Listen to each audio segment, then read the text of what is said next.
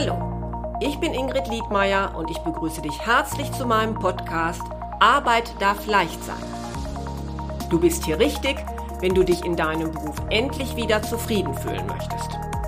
Ich gebe dir konkrete Tipps, wie du herausfindest, welcher Job wirklich zu dir passt, viele neue Impulse für deine berufliche Veränderung und ab und zu eine kleine Unterstützung für deinen Mutmuskel. Hör einfach rein.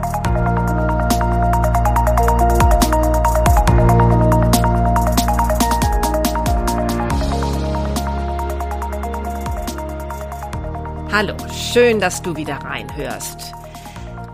Der, dieser Podcast hat ja eine kleine Sommerpause gemacht und ich hoffe, dass du jetzt wieder Lust hast, mir weiter zu folgen, zu hören, wie berufliche Neuorientierung gelingen kann. Ja, und ich habe mir natürlich auch in den letzten Wochen überlegt, welche Inhalte ich noch bis zum Jahresende in diesem Podcast hineingeben möchte. Ich mache dann ja auch immer wieder einen kleinen Redaktionsplan, in dem ich mir überlege, was für dich interessant sein kann.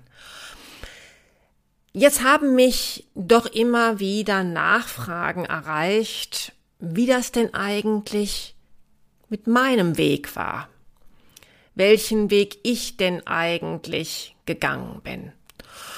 Und ja, ich habe dann zwar gedacht, du hast sicherlich schon immer etwas auch in diesen Folgen über mich mitbekommen, hast sicherlich auch da immer schon ein wenig gehört, wie mein Weg verlaufen ist. Und trotzdem habe ich dann jetzt aufgrund dieser Nachfragen überlegt, komm, ich mache jetzt mal eine Episode, in denen ich jetzt diese verschiedenen Fragmente, die du vielleicht mitbekommen hast, mal zusammenfasse und ja, auch vielleicht ein wenig diese Erkenntnisse, die mein Weg für mich bedeutet haben, mit dir teile und vielleicht nutzt es dann ja auch dir, um deinen Weg ähnlich einmal zu untersuchen, zu hinterfragen, was du da vielleicht aus deinem Weg, aus deiner Vergangenheit auch mitnehmen kannst für dich. Und ähnlich wie ich das auch bei meinen Interviewgästen mache, beginne ich auch bei mir einmal mit meiner Jugendzeit. Also was für ein Mensch, was für eine Jugendliche war ich denn eigentlich? Es war auch nochmal ganz spannend für mich, so darüber nachzudenken, was denn vielleicht in meiner Jugend schon deutlich gemacht hat, was mein Weg vielleicht ja in gewisser Weise vorgezeichnet hat.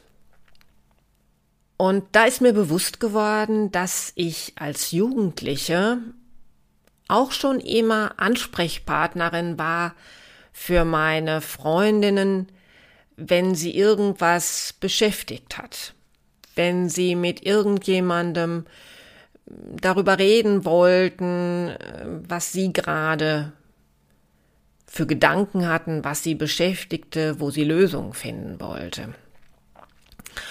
Und vielleicht so habe ich das dann doch noch mal für mich zusammengefasst, war es eben auch die Tatsache, dass ich gerne zugehört habe. Ich habe gerne gehört, was andere beschäftigte und ich habe versucht, durch Nachfragen herauszubekommen, welcher Weg denn vielleicht für den anderen passend sein könnte. Dass ich gerne Menschen unterstützt habe, kam zum Beispiel auch sicherlich darin zum Ausdruck, dass ich zu der Zeit auch gerne Nachhilfe gegeben habe.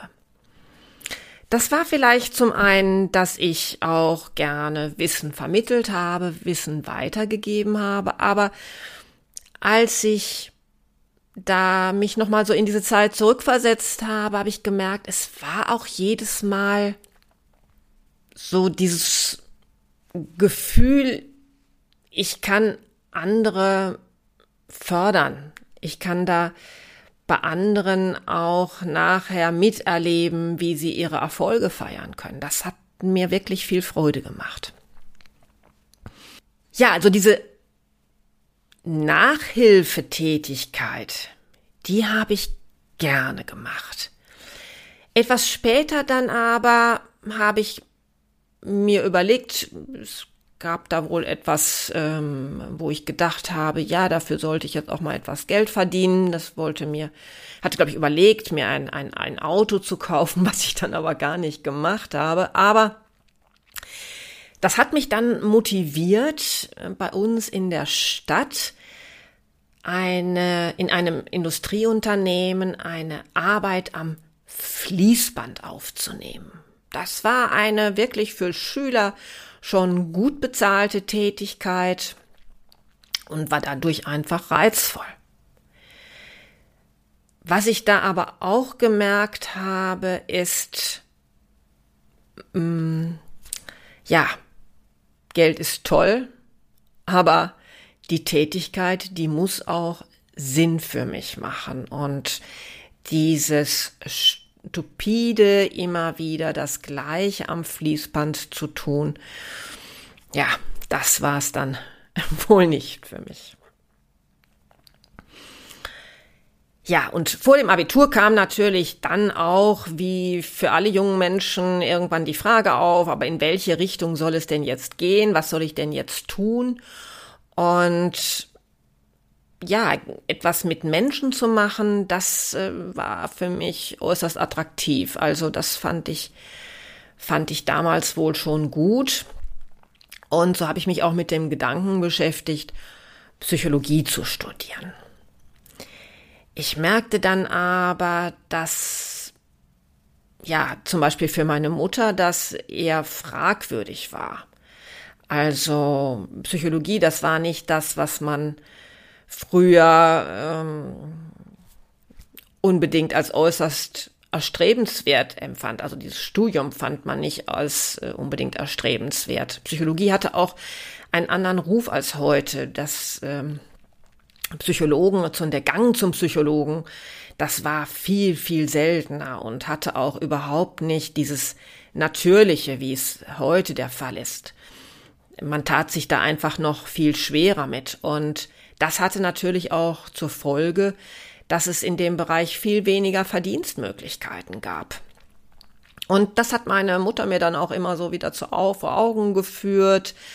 Ähm, dann kamen auch schon mal so Sätze wie, willst du dich denn eigentlich immer nur mit den Problemen von anderen beschäftigen? Und ja, es war, man ist als junger Mensch da ja noch doch sehr beeinflussbar und ich habe schon gemerkt, äh, dass, dass das was mit mir gemacht hat und mein Denken beeinflusst hat kurzfristig habe ich dann auch mal gedacht, ja, auch Technik, das findest du vielleicht auch interessant. Ähm, aber so richtig wusste ich nicht, was ich tun sollte.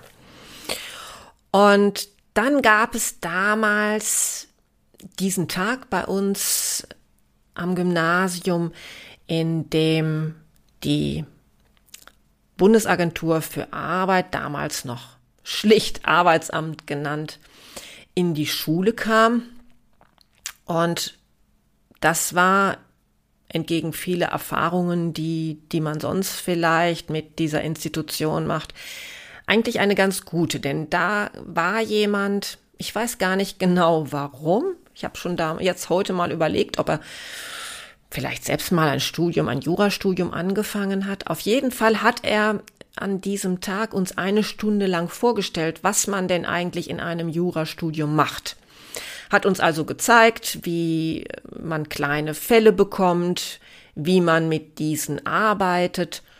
Und das fand ich also auf einmal spannend. Und daher habe ich mir dann zunächst einmal oder habe ich zunächst einmal das getan, was ich auch heute immer allen Schülern empfehle, nämlich ich habe zuerst einmal ein Praktikum gemacht und zwar bei einem Anwalt. Das Schöne war, dass dieser Anwalt hm, nicht vielleicht so dieses typische verkörperte. Also er war keineswegs langweilig oder eng im Denken oder ähnliches, was man vielleicht manchem da so zuschreibt. Und ähm, er war eher so ein humoriger Mensch. Und er hat mir dann damals gesagt, als ich so sagte, ja, eigentlich weiß ich noch gar nicht genau, was ich machen soll, da hat er gesagt, ach, dann ist ein Anwalt ja vielleicht etwas, was für dich was sein könnte, denn ein Anwalt, der ist ja auch Schauspieler und Psychologe und manchmal sogar Theologe. Ja, und ganz Unrecht hat er damit ja vielleicht nicht gehabt. Ich habe mich dann wirklich entschlossen, Jura zu studieren und die ersten Semester, ja, die gefielen mir auch gut. Also ich fand das spannend, was man da tat. Ich fand das keineswegs so trocken. Ich hatte auch keine Probleme damit zu lernen. Ich war eigentlich immer jemand, der ganz gut lernen konnte. Und auch dieses strukturierte Arbeiten kam mir ziemlich entgegen, muss ich sagen. Ja, was es dann ein bisschen doch durcheinander brachte, war, dass ich im fünften Semester schwanger wurde. Und da war ich zwiegespalten. Also einerseits eine große Freude, weil mir immer klar war, ich möchte Kinder haben, ich möchte eine Familie haben, aber gleichzeitig hat mich natürlich auch diese Sorge begleitet, schaffe ich das denn? Und nun hatte ich das große Glück, dass mein Mann mich da auch dann unterstützt hat und mir auch gesagt hat, komm, zusammen schaffen wir das. Das ist vielleicht immer wichtig, dass man Menschen an seiner Seite oder um sich herum hat, die einem so dann den Glauben geben, dass man es hinbekommt. Ja, und so war dann Aufhören auch keine Option, trotz der Tatsache, dass es damals natürlich viel weniger Hilfsmöglichkeiten für junge Mütter gab, als das heute der Fall ist. Also ich sag mal, von seitens der Universität gab es da gar keine Angebote. Das musste ich mir dann schon selbst privat nachher zusammensuchen. Ja, meine Tochter kam wie bestellt in den Semesterferien, äh, Anfang der Semesterferien. Das war super. Da konnte ich dann also sechs Wochen eine Auszeit nehmen und anschließend äh, habe ich dann direkt weitergemacht. Das Gute war wahrscheinlich eben auch, dass ich recht diszipliniert war und meine eigenen Interessen, die man dann vielleicht in dem Alter sonst noch so hat, ähm, gut zurückstellen konnte. Das hat mich also nicht belastet. Ich habe die Dinge auch dann gar nicht mehr in Frage gestellt. Ich habe es gemacht und mh, mm, trotz der hohen Belastung, das kann man natürlich nicht verschweigen, das dann auch bis zum ersten Staatsexamen mh, mm, durchgezogen. Wenn ich dann mal zurückblickend eine Erkenntnis aus dieser Zeit für mich mitgenommen habe, dann war das sicherlich zweierlei. Das war zum ersten sicherlich auch, dass es notwendig ist, sich manchmal irgendwo durchzubeißen und dran zu bleiben dranbleiben, um dann letztendlich auch die Früchte daraus ziehen zu können. Also das Glück des Erfolgs hat dann wirklich vieles aufgewogen von dem, was vorher ja durchaus auch schwierig war. Und das Zweite, was ich mitgenommen habe, war auch die Tatsache, dass ich mich finanziell gut einschränken kann dass es mir also gar nichts gemacht hat, hm, vielleicht nicht auf dem gleichen Level konsumieren zu können, wie das vielleicht auch manch anderer Student schon durchaus zu der Zeit konnte. Glaube sogar, dass eben dieses Bewusstsein, ich brauche eigentlich selbst gar nicht so viel, mir später auch geholfen hat. Ja, und dann nach dem ersten äh, Examen ging es dann auch weiter. Dann habe ich meine Referendarzeit angeschlossen, um auch mein zweites Staatsexamen machen zu können, denn nur mit dem zweiten Staatsexamen kann man denn überhaupt in den juristischen Staatsdienst kommen oder zum Beispiel Anwalt werden? Und äh, diese Option wollte ich mir auf jeden Fall offen halten. Da mir aber klar war, wie gesagt, ich wollte immer Familie haben, auch mein Mann wollte immer Familie mit mehreren Kindern haben, habe ich dann auch in der Referendarzeit mein zweites Kind bekommen, um einfach auch ganz überlegt, die Abstände zwischen den Kindern nicht zu groß werden zu lassen. Und ja, das äh, ging dann aber auch ganz gut integriert. Ich habe dann allerdings diesmal ein paar Monate Elternzeit genommen und bin dann mit meiner Referendarzeit fortgefahren. Als ich dann mein zweites Staatsexamen hatte, stand natürlich auch die Frage an, ja, was denn jetzt tun? Also wie soll es denn äh, jetzt ganz konkret für mich weitergehen? Der Schwerpunkt in meiner Referendarzeit, den hatte ich in dem Bereich Arbeitsrecht gewählt. Das war etwas, was mich interessierte. Und dann war für mich auch einfach der Wunsch da, Richterin am Arbeitsgericht zu werden. Ich hatte da auch eine Station gemacht, so nennt man das dann in der, in der Referendarzeit. Man hat also verschiedene Stationen, die man durchläuft und unter anderem war für mich das eben auch die am Arbeitsgericht und das hatte mir sehr gut gefallen. Aber ich hatte damals das Pech, dass in meinem Bundesland ein Einstellungsstopp für Richter bestand. Ein Wechsel des Bundeslandes kam aufgrund der Tatsache, dass ähm, mein Mann eben auch jetzt beruflich schon da gebunden war, dann auch nicht in Betracht. Und ja, dann hieß es auch für mich, ja, was jetzt tun? Es hieß auch, sich damit abfinden, dass dieser Wunsch also nicht in Erfüllung gehen würde. Ich habe dann hin und her überlegt und mir wurde dann eben auch nochmal bewusst, dass ich auch ein großes Interesse zeitgleich habe an dem Bereich Wirtschaft. Mm, eine Tätigkeit als Anwältin kam zu der damaligen Zeit nicht für mich in Betracht. Das war noch etwas anders als heute, wo man durchaus Frauen mit kleineren Kindern die Möglichkeit gibt, Teilzeit zu arbeiten oder reduzierte Stundenzahl zu arbeiten. Das gab es damals so gar nicht. Also zumindest gab es da äh, für mich kein ersichtliches Angebot. Und so kam es dann, dass für mich das Attraktivste war, eine Tätigkeit in einem mittelständischen Unternehmen anzunehmen. Denn da konnte ich eben auch mit reduzierter Stundenzahl arbeiten. Ich habe dann auch schließlich noch ein drittes Kind bekommen und äh, dann war auch klar, dass ich eben auf längere Zeit keine Vollzeitstelle für mich äh, als, als das Richtige ansehe. Das Schöne war auch, dass die Arbeit in dem Unternehmen mich, ja, mich mal über den juristischen Tellerrand hat blicken lassen. Ich habe erlebt, was es heißt, überhaupt Führungskraft zu sein und ja, wie wichtig auch Kommunikation in einem Unternehmen ist. Die richtige Kommunikation natürlich.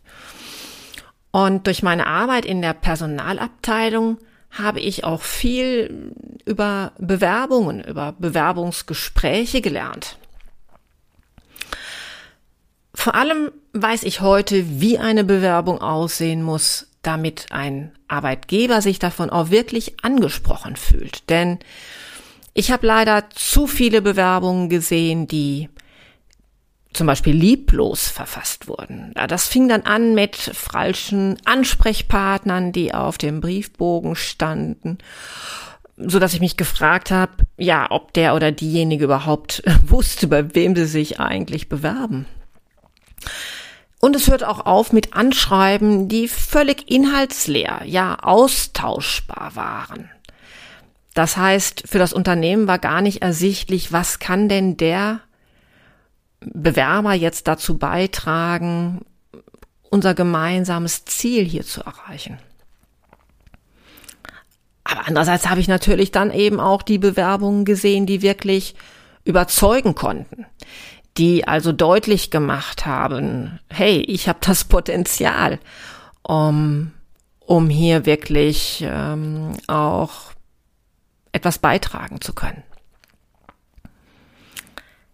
Und ich habe gemerkt, dass mir das wirklich auch Spaß gemacht hat, diese Bewerbungsgespräche zu führen. Wobei ich sagen muss, ich, ich war nie ein Freund von Stressfragen. Also solche habe ich ehrlich gesagt nicht gestellt und äh, sehe da auch nicht so richtig Sinn, Sinn drin. Ich fand es vielmehr gut, wenn es mir gelang, durch die richtigen Fragen das Wesentliche herauszukitzeln. Also das, was ich in der Bewerbung nicht finden konnte, aber dann im Gespräch doch entdeckt habe. Und was für mich auch, glaube ich, noch eine gute Erfahrung war, war eben auch zu spüren, dass hm, die Menschen, die es vielleicht schon mal eher schwerer auf dem Bewerbungsmarkt haben, eben häufig für Unternehmen oder zumindest für dieses Unternehmen sehr viel mitgebracht haben. Das war so zum Beispiel bei älteren Bewerbern, dass sie wirklich eben auch ihre Erfahrung eingebracht haben und äh, sehr motiviert waren, auch wirklich noch zu zeigen, äh, was in ihnen steckt.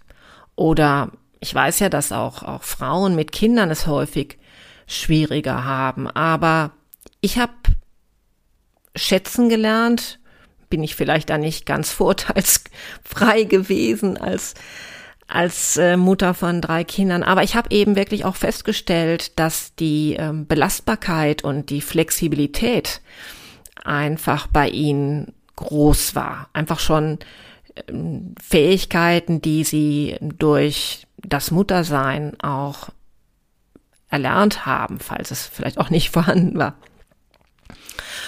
Und ich fand es eben einfach auch toll, mit jungen Menschen zu arbeiten, ohne Berufspraxis, die aber die Bereitschaft mitbrachten, eben wirklich zu lernen, Neues kennenzulernen und auch vielleicht mal die üblichen Dinge zu hinterfragen, also die Dinge, die man immer ja so automatisch macht, wo, wo vielleicht auch niemand mehr fragt, ist das denn sinnvoll, dass wir es so tun? Ja, und Jetzt möchte ich natürlich auch wieder so mein Resümee aus dieser Zeit ziehen. Das war nämlich, dass ich wieder gemerkt habe oder gespürt habe, diese Lust, mit den Menschen zu arbeiten, mit Menschen zu arbeiten, so wie ich das eigentlich auch schon in meiner Jugend ja gespürt habe. Und das wurde hier auch nochmal ganz, ganz deutlich. Ja, weiter ging's dann. Äh, und äh, weil es für mich äh, ja inzwischen vielleicht gar nicht mehr so diese Zufälle im Leben gibt, passierte dann bei mir auch Folgendes. Eine Freundin machte mich aufmerksam auf eine Coaching-Ausbildung, die sie gerade machte. Coaching, das war damals für etwas, das war etwas, das kannte man eigentlich so noch gar nicht. Und, und auch dieser Begriff war für mich neu und dann habe ich mir das erstmal angeschaut, was das denn eigentlich überhaupt ist. Und das fand ich dann wirklich spannend. Und äh, ich habe mir dann eine Coaching-Ausbildung herausgesucht, von der ich das Gefühl hatte, das ist eine seriöse Ausbildung, da erfahre ich viel, da kann ich mitnehmen. Und ich habe dann eigentlich ohne konkrete Zielsetzung mit dieser Coaching-Ausbildung begonnen. Das war für mich eher ein Hobby. Das hat mich einfach interessiert, so äh, wie andere eben einfach über ein bestimmtes Thema, was sie interessiert, Bücher lesen. Und was ich mir vielleicht noch gedacht habe, ist, ja, mal schauen, das kann dir ja auch hier bei deiner Arbeit im Unternehmen sicherlich in irgendeiner Form auch zugutekommen.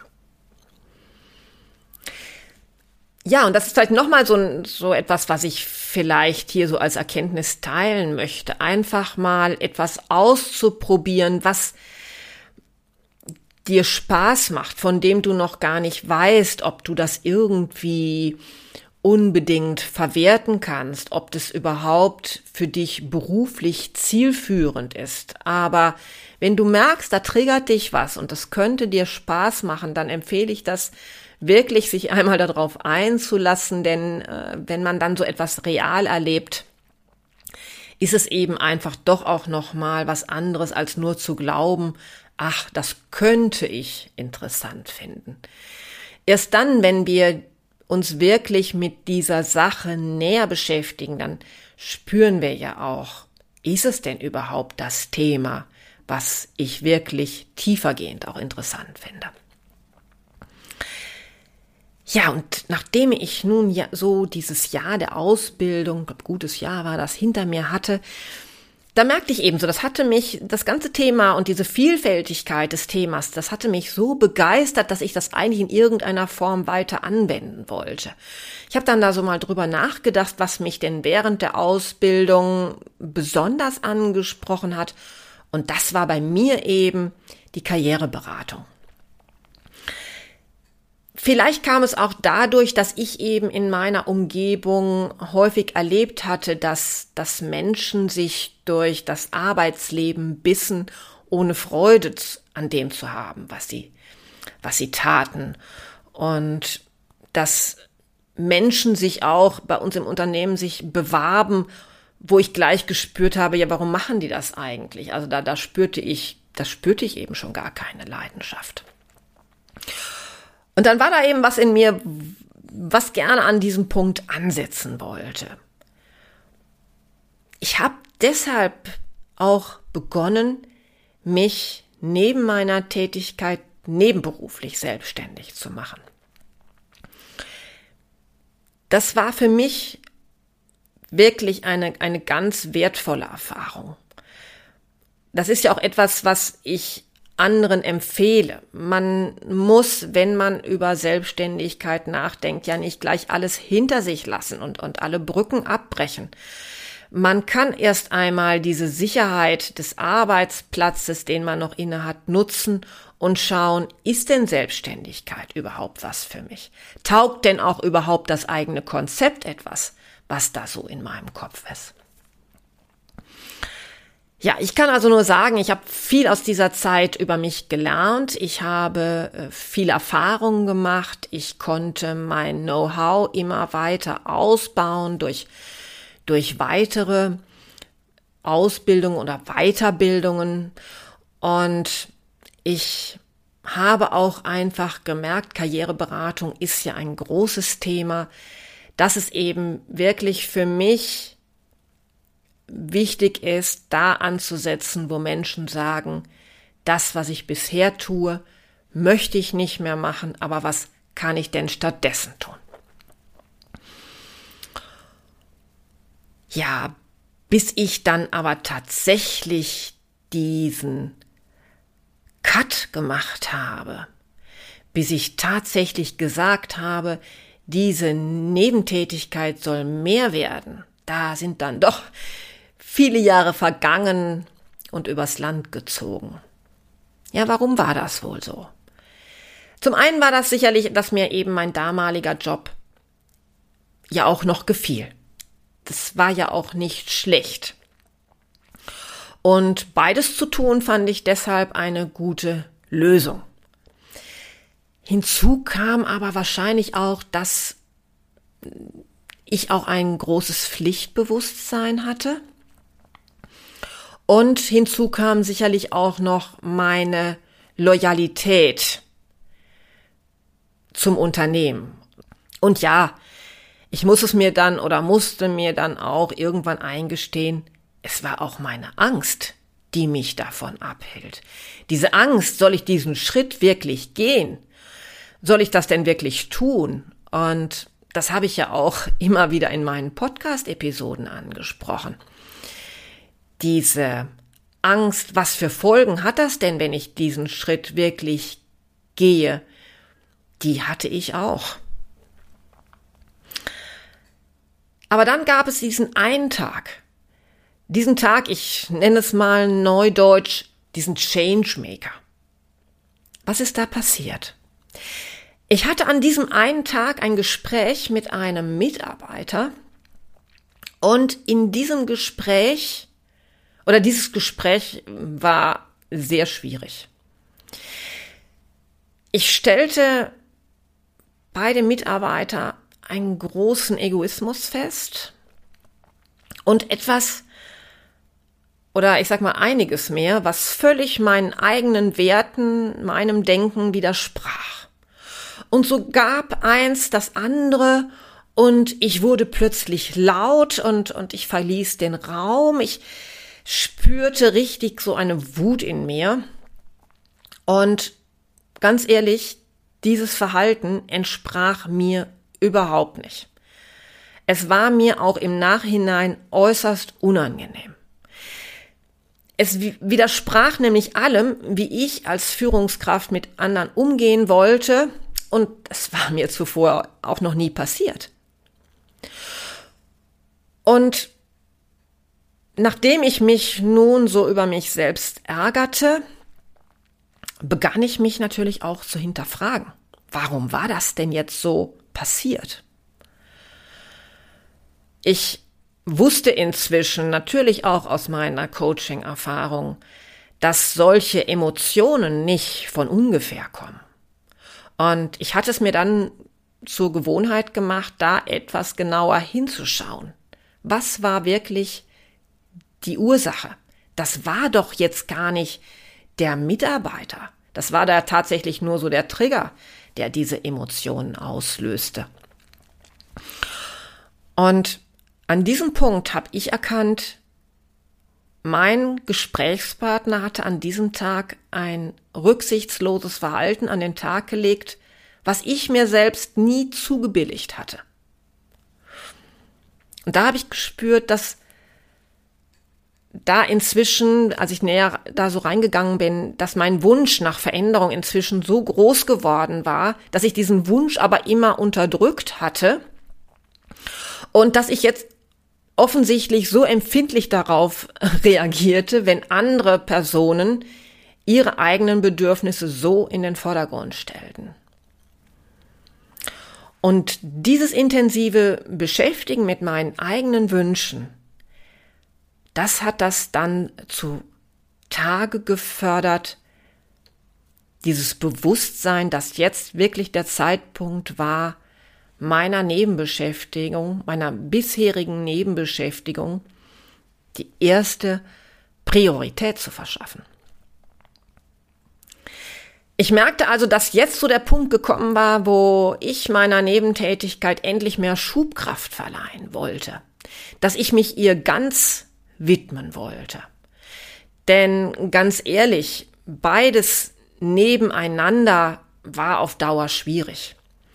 So hatte ich zum Beispiel die auch für eine solche Coaching-Tätigkeit notwendige Akquise immer irgendwie halbherzig nur durchgeführt, nur mit halber Kraft, denn ich wusste ja nie, hm, wenn du da zu viel machst, das kannst du ja gar nicht bewältigen. Dieser Tag, dieser, dieser Tag, der bei mir dann so viel verändert hatte, hatte also bei mir diese ganz wesentlichen Gedanken zutage gebracht, hatte meine Entscheidung schließlich bekräftigt, den, diesen neuen Weg zu gehen. Und trotzdem war diese Entscheidung natürlich alles andere als leicht.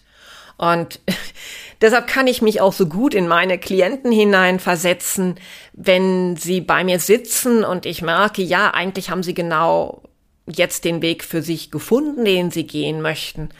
Aber ich kenne natürlich auch diese inneren Hürden, mit denen man dann noch zu kämpfen hat. Im Nachhinein kann ich aber sagen, für mich war das jetzt wirklich genau die richtige Entscheidung. Die Gespräche mit meinen Klienten, das Begleiten der verschiedenen Entwicklungsprozesse, zu sehen, wie meine Klienten daran arbeiten, für sich den Weg zu finden und dann, ja, und dann schließlich auch zu erkennen, was für sie wirklich passt, das ist für mich absolut das Schönste, was ich tun möchte. Natürlich gibt es auch bei mir Momente, wo ich denke, hui, das war früher leichter. Da musste ich mich um Dinge wie Akquise oder um Technik nicht kümmern. Oder ich musste mich eben in Dinge nicht so hineinarbeiten, die mir so fremd waren, wie das heute manchmal eben dann ist. Aber das alles wird tatsächlich aufgewogen durch die Anteile, die den überwiegenden Teil meiner Arbeit bestimmen, eben die Arbeit mit den Menschen. Ja, das ist also mein Weg, mein ganz persönlicher Weg. Ja, und wahrscheinlich ist es auch wirklich das erste Mal, dass ich das so geballt in dieser Form zusammengefasst jemandem mitteile und dir dann eben jetzt auch heute mitgebe. Und ich hoffe, es ist ja doch länger geworden, als ich dachte. Ich hoffe trotzdem, dass du aus dieser Episode ja was mitnehmen kannst, dass du nochmal so deinen Weg Revue passieren lässt, welche Changemaker es vielleicht bei dir gibt, wo du erkannt hast, das ist es nicht und das könnte es sein. Dass du vielleicht besser auch nachvollziehen kannst, warum ich eigentlich heute das tue, was ich tue und warum es bei mir so diesen Wechsel gegeben hat von der Juristin zur Coaching. Ich hoffe, dass dir diese Episode gefallen hat und wenn du glaubst oder das Gefühl hast, ich, dass ich dir was durch meine Erfahrungen mitgeben kann, durch mein Wissen mitgeben kann, was dir helfen kann auf deinem Weg der beruflichen Neuorientierung, wenn du dir die Fragen stellst, will ich mich jetzt wirklich beruflich verändern? Kann ich das überhaupt? Dann kontaktiere mich doch einfach und schau auf meine Webseite www.liedmeier-coaching.de.